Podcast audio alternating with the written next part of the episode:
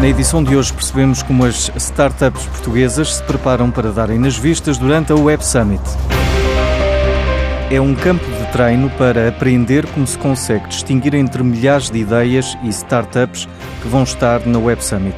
Já vai na terceira edição e esta semana dezenas passaram pelos contentores do Village Underground. Tomás Bento é o diretor de eventos da BTI e mestre de cerimónias do Bootcamp. O Road to Web Summit é montado pela BTI, mas é inicialmente desenhado pela Startup Portugal e pela ICEP. E essencialmente o objetivo do Bootcamp é preparar um conjunto de startups portuguesas para o Web Summit. Então nós preparamos dois dias muito personalizados, com muita curadoria em termos de conteúdo, para basicamente os preparar para conseguirem estar prontos para três dias e meio de um evento que é sempre frenético, com muita coisa a acontecer e a preparar o pitch. Pedro Lencastre é um dos mais de 80 participantes da terceira edição do programa criado pela Startup Portugal e pela equipa da Web Summit. Ele vai tentar captar o interesse dos potenciais investidores para o projeto. Global for You é uma plataforma digital que pretende resolver um problema que existe em Portugal, que é a falta de pessoas na área da IT.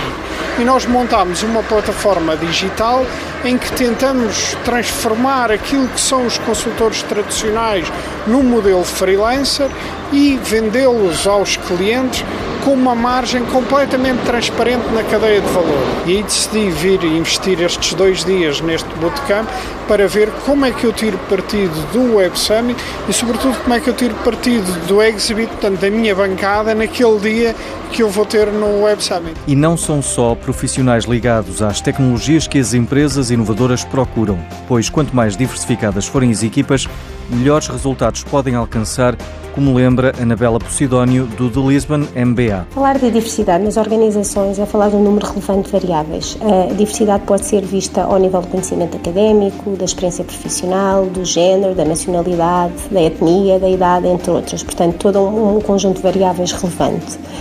A questão da importância da diversidade é algo que tem sido estudado nos últimos anos e que tem estado na agenda de muitas empresas e nesse contexto, em termos do seu impacto, gostaria de ressalvar um estudo que foi feito pela McKinsey, que é o Delivering Through Diversity, onde claramente fica provado que equipas diversas não só conseguem melhores resultados no curto prazo, como conseguem uma maior geração de valor no longo prazo. No fundo, as equipas mais diversas são genericamente mais criativas, são mais desafiadoras, pensam de forma diferente, tendem a debater mais, têm a capacidade de encontrar melhores soluções, porque no fundo têm a capacidade de olhar para o problema sobre uh, diferentes ângulos. É óbvio que eh, a questão da diversidade e da gestão da diversidade é algo que é muito importante, mas também traz os seus desafios, nem sempre é fácil, mas no fundo, na realidade, é na capacidade de gerir a diferença que se consegue encontrar as sinergias e garantindo as melhores soluções que permitem às empresas ter sucesso no longo e no curto prazo. E o negócio do aluguer de trotinetes elétricas dá sinais de expansão na Europa e os investidores dão mostras de interesse nestes negócios. Depois da norte-americana Lime, que conta com investidores como a Uber e a Google, ter entrado em várias cidades europeias, incluindo Lisboa, uma startup alemã, desta vez a Tier, que opera no mesmo segmento, fechou uma ronda de financiamento no valor de 25 milhões de euros.